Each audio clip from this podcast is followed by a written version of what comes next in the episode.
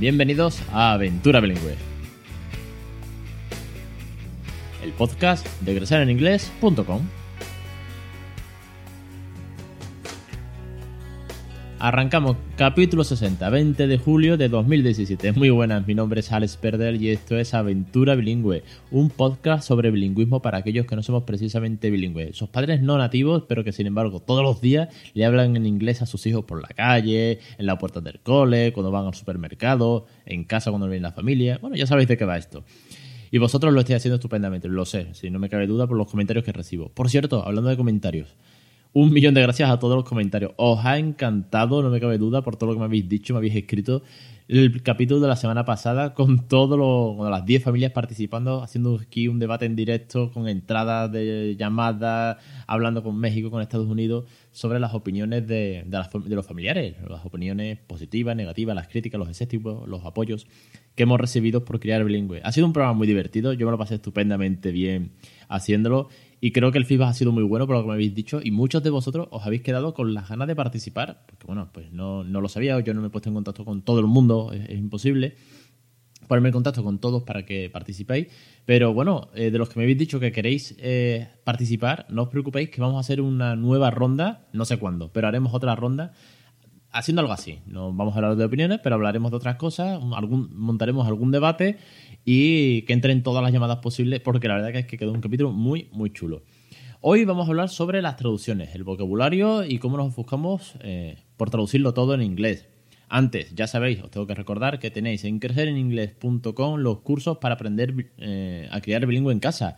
La manera de enseñar inglés a nuestros hijos desde antes de que vayan al colegio, desde que son bebés, desde los primeros días. ¿Cómo? Bueno, pues con rutinas, juegos, listados de vocabulario, canciones y sobre todo con videotutoriales y ejemplos míos con mi hijo.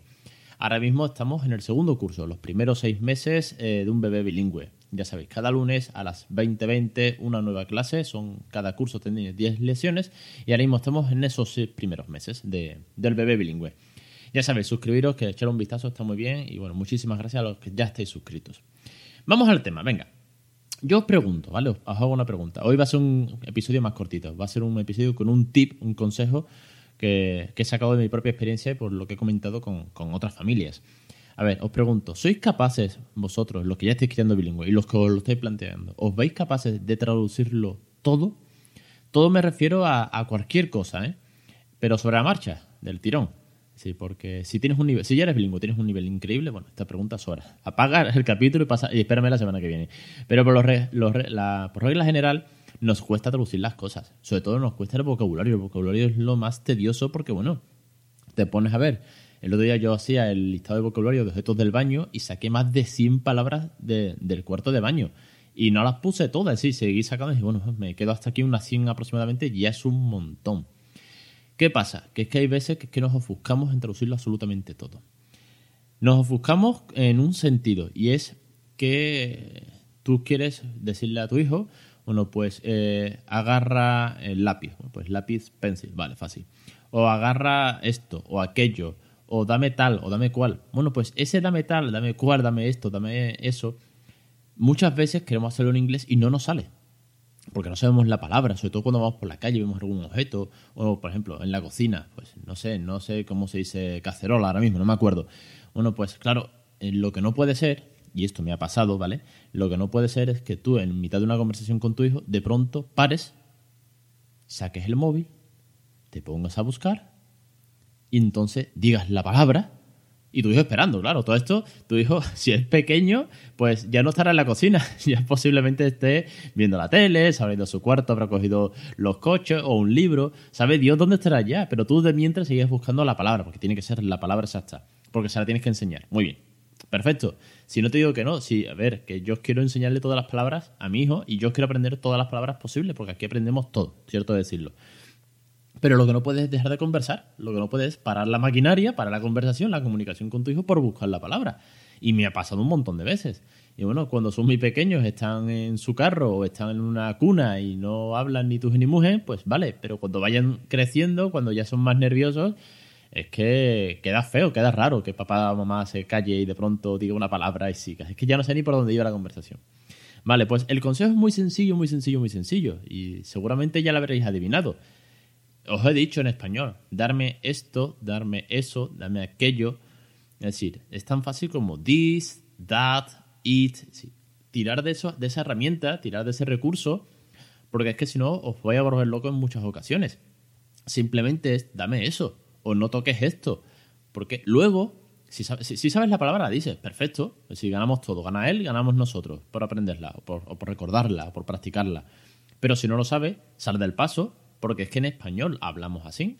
Nosotros decimos, dame esto, dame aquello, pero eh, no por ello no puede ser así en inglés. No tienes que decir todo el vocabulario exacto y preciso. Si es que es una forma muy natural, si es que al final redundamos en lo mismo, si es que tenemos que hablar diariamente de manera pues cómoda, de como nosotros lo hacemos. Así que, bueno, ese es el pequeño consejo de que no os agobiéis con decir todo el vocabulario. Luego, si te acuerdas, sacas el móvil, te digo el móvil porque es lo más cómodo a día de hoy, sacas el móvil, buscas en Word Reference, ala, y si puedes la, te la aprendes, o incluso, incluso si vuelve a salir el tema, por ejemplo, era no toques esto, si vuelve a pasar por el lugar de la casa o de la calle que sea, le dices, ah, no toques, y le dices la palabra que sea, y ya, bueno, pues profundizas un poco, la practicas un par de veces y que también que se le quede al crío, ¿vale? Y luego lo otro que no podemos traducirlo todo también en relación a las palabras nuestras propias de nuestra cultura. Esto ya hice un post una vez. Eh, primero hice uno de Semana Santa, porque era en la época de Semana Santa, y traduje palabras cofrades como vela o cirio, que es candle. Bueno, y hay, muy, incienso, se puede traducir, pero hay palabras cofrades que no se pueden traducir, o expresiones o frases, ¿no? De la Semana Santa. Hablo mm, principalmente de la de Sevilla, que es de la que conozco, obviamente. Y luego llegó la feria y dije, voy a hacer un post. Y dije, espérate, es que hay cosas que no se traducen. No, si rebujito no se puede traducir. es imposible. Y, y, gazpacho tampoco. No, lo siento, lo siento, cartas de restaurantes de chiringuitos. Tomato soup no es gazpacho, es sopa de tomate. Tú, en serio, tú vas a un restaurante y tú le dices a un camarero, me pone usted una sopa de tomate y no te va a poner un gazpacho. Es que no, es que una cosa una sopa de tomate y otra hacer un gazpacho. Igual que eh, pescado con patatas eh, no es fresh and chips no lo es, es diferente. Entonces, eh, me da mucho coraje cuando algunas veces queremos traducirlo todo al límite y ser como más papistas que el Papa. Así que lo que es nuestro es nuestro y lo que no sabemos, tirar de, esos pronombres y poner el it, that, those y, ya está, y salir del paso sobre, sobre la marcha, ¿vale? Venga, que si no se me va mucho el programa. Hoy era un pequeño consejo, un pequeño tip, un recurso para que no os agobiéis con el vocabulario.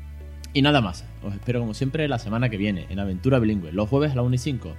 Creceneningles.com barra contacto para cualquier idea, eh, duda, consejo, eh, que me contéis vuestra aventura, cómo os va.